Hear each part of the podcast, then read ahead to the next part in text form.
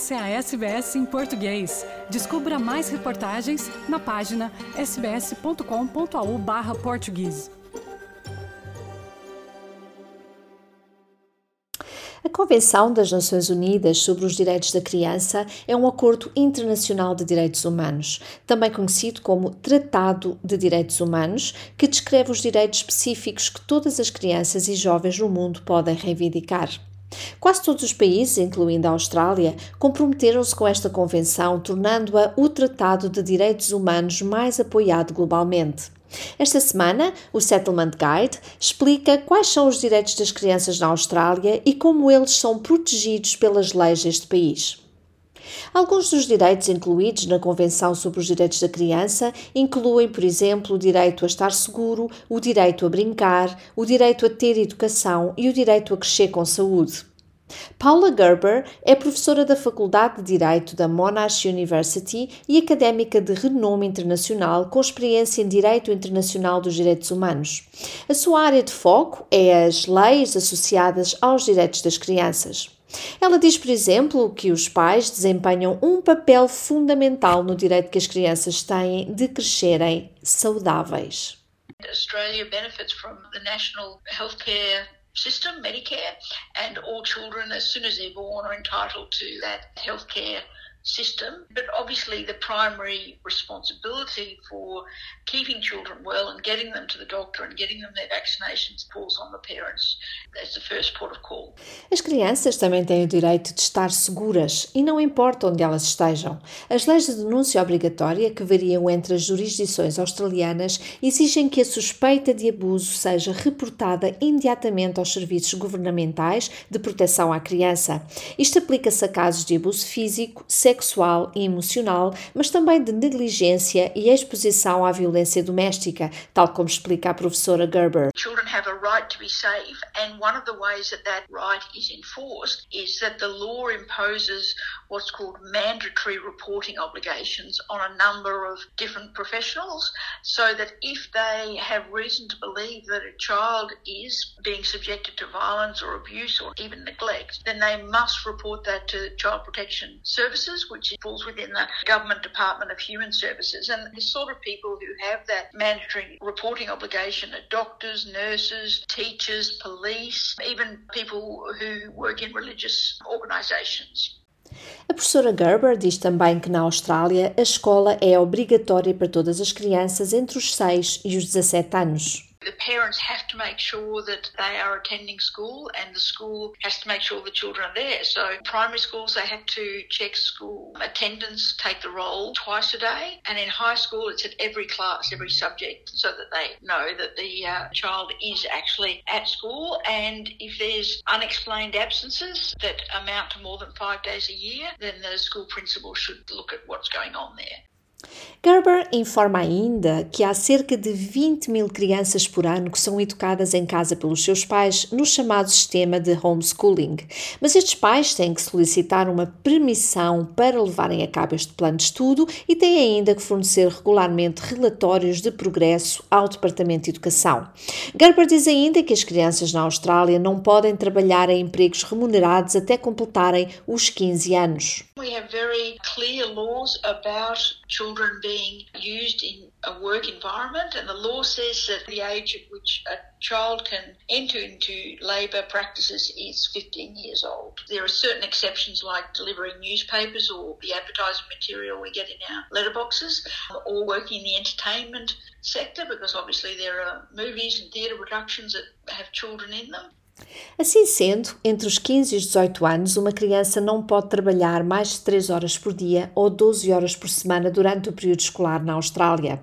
Durante as férias escolares, este período sobe para até 6 horas por dia ou 30 horas por semana.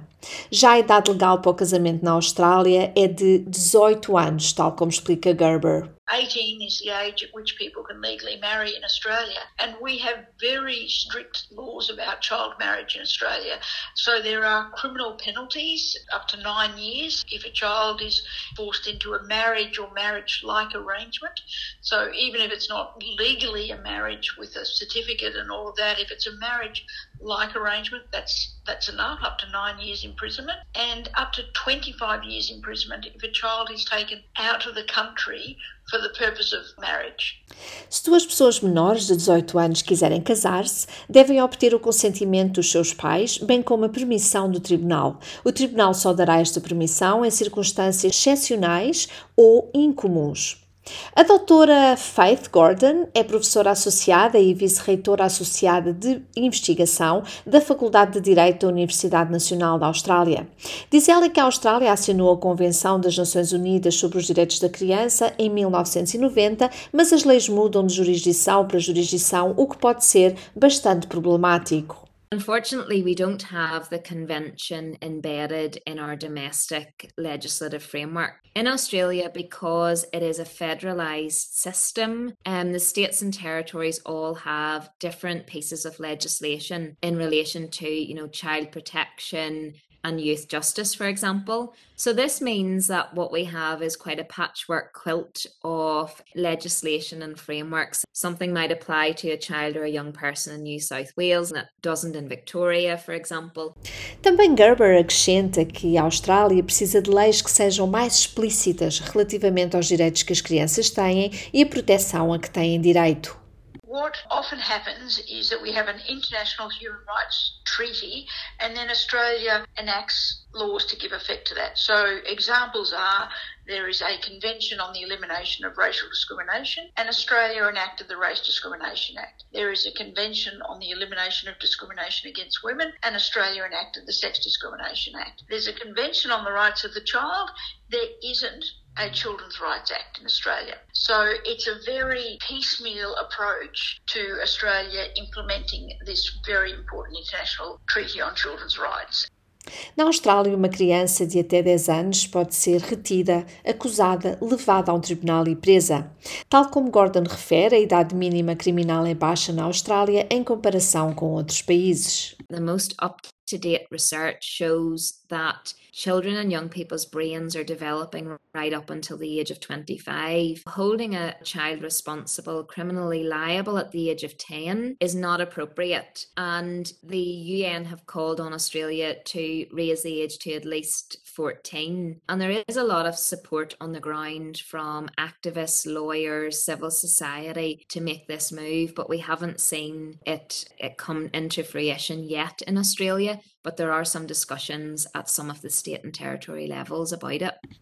Já Gerber levanta também o grande problema que é a altíssima representação da juventude aborígene nos sistemas de justiça juvenil e detenção juvenil. Indigenous rates of incarceration, that is, you know, being put into juvenile detention, are just astronomical. So, Aboriginal young people, that is aged between 10 and 17 years old, make up 6% of the population. But if you look at youth detention centres, they make up 56% of the population.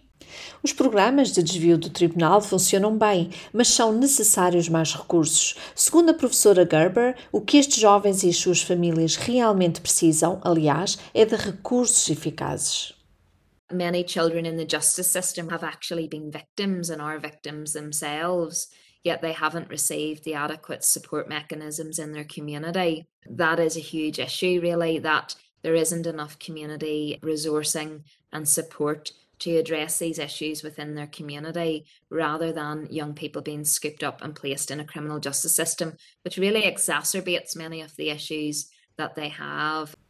A professora Gordon diz que os centros jurídicos comunitários oferecem apoio vital para alguns.